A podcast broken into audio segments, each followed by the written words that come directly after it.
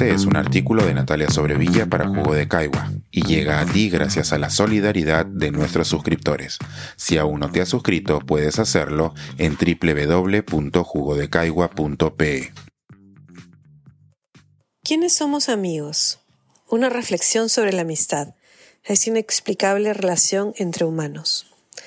La escritora Yanya Yanagihara considera que la amistad puede llegar a ser la relación menos valorada en nuestras vidas, ya que no depende ni de la ley, ni de la sangre, ni del dinero. Se trata más bien de un acuerdo tácito basado en el afecto. Esta semana en que celebramos el Día de la Amistad, me ha tocado pasar el tiempo con amigos muy queridos y recordar el significado de estas palabras. En estos tiempos violentos e inciertos, nos hace mucha falta esas personas que, como decía Ribeiro, Conocen la canción de tu corazón y pueden cantarla cuando a ti ya se te ha olvidado la letra.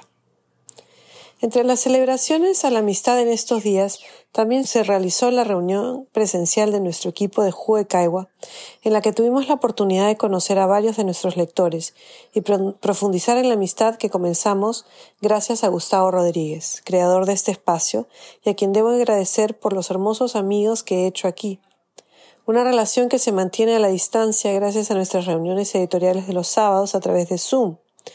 Las nuevas tecnologías han hecho posible hacer amistad con personas a las que no tenemos cerca físicamente.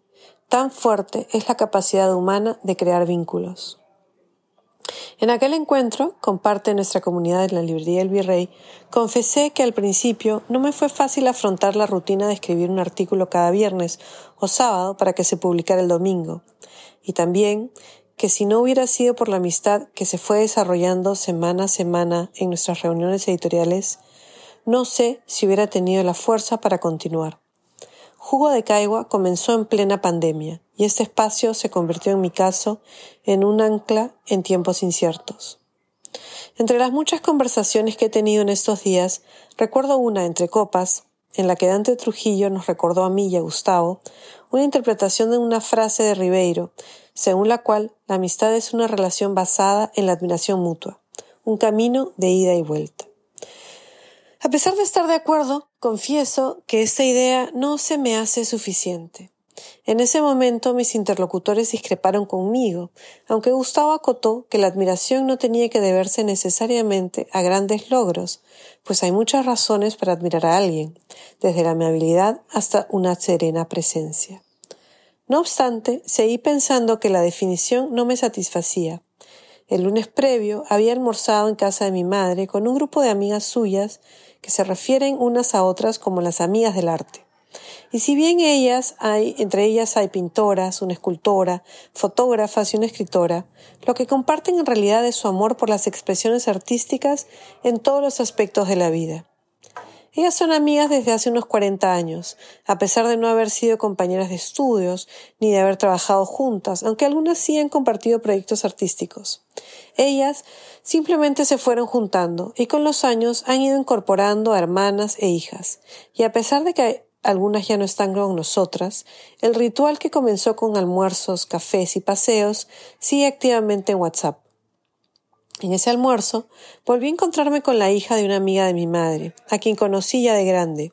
Con ella he compartido poco fuera de este grupo de mujeres entrañables, pero ese poco ha involucrado tránsitos importantes. Nos casamos casi al mismo tiempo, nuestros hijos son contemporáneos y además compartimos amigos. Ese día me invitó a ir a la playa con una muy querida amiga en común, y así compartí lindos momentos con ellas y con otras amigas que se fueron sumando sin ningún plan ni organización. Amigas de toda la vida, amigas del colegio, amigas de mis amigas y amigas nuevas que se han sumado en este año. Durante esas horas aprovechamos para reflexionar sobre la amistad y sobre qué es lo que hace que ese vínculo tan especial crezca y se desarrolle. Cuando recuerdo a mis amigos idos, también recuerdo a Ribeiro, cuando decía que un amigo es dueño de una gaveta escondida en nuestro ser, de la cual solo él tiene la llave, y que una vez ido el amigo queda para siempre cerrada. Esto ocurre algunas veces cuando nos alejamos de los amigos, quizás porque ya no somos los mismos o quizás porque, como nos recordó Alberto de Belaunde en un artículo reciente, nos damos cuenta de que ya no tenemos nada en común. A veces nuestros amigos mueren y esas gavetas quedan cerradas. Su muerte se ha llevado para siempre un pedazo de nosotros mismos, y en esos casos nos quedan sus hermanos o sus parejas, que al igual que nosotros han quedado de alguna manera huérfanos, y sobre todo los amigos de nuestros amigos, y nos queda, no nos queda más que acompañarnos mutuamente ante esas ausencias. Los amigos también son esa familia que elegimos, quizás porque estamos lejos, o porque en algunos casos las familias nucleares no aceptan a quienes son diferentes, algo que se ve mucho en las comunidades homosexuales o trans, que construyen nuevas familias con amigos.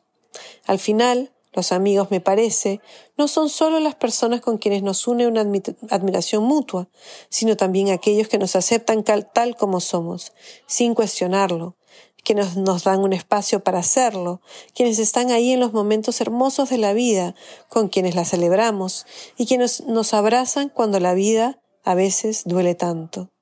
Un amigo es quien te da la mano cuando estás caído, sin esperar nada a cambio, quien tiene una risa y una palabra amable para regalarte cuando todo parece haber oscurecido. Como escribe Yana Guijara, la amistad es el milagro de encontrar a otra persona que hace que este mundo solitario parezca de alguna manera menos solitario. Así que esta semana de la amistad abracen a sus amigos y si les parece pertinente, compartan con ellos ese artículo. Pensar, escribir, editar, grabar, coordinar, publicar y promover este y todos nuestros artículos en este podcast cuesta y nosotros los entregamos sin cobrar. Contribuye en www.jugodecaigua.pe barra suscríbete y de paso espía como suscriptor nuestras reuniones editoriales.